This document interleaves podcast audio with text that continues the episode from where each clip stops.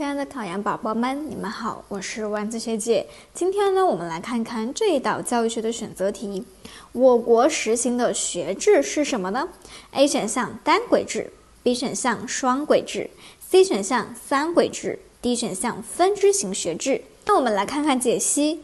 我们知道呢，现代学制呢，主要呢分为三种类型：双轨学制、单轨学制以及呢分支型学制。那我们来看一看这三种学制分别是什么样子的。那单轨学制呢，它其实呢是呃相对于双轨学制而言的。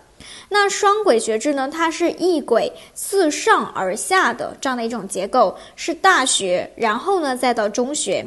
那另一轨呢是自下而上的这样的结构，先是小学，然后呢是职业学校。那对于单轨学制来说呢，它只有一种结构。要么呢是自上而下，要么呢是自下而上这样的一种啊类型。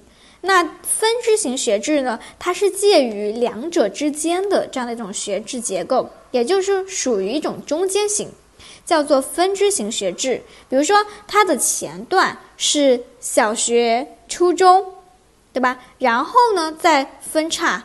分到大学，然后职业学校等等。那对于我国来说呢，现行的学制呢就是分支型学制了。因此呢，这道题呢应该选择 D 选项。这道题你做对了吗？这其他的选项你是否能够区分开来呢？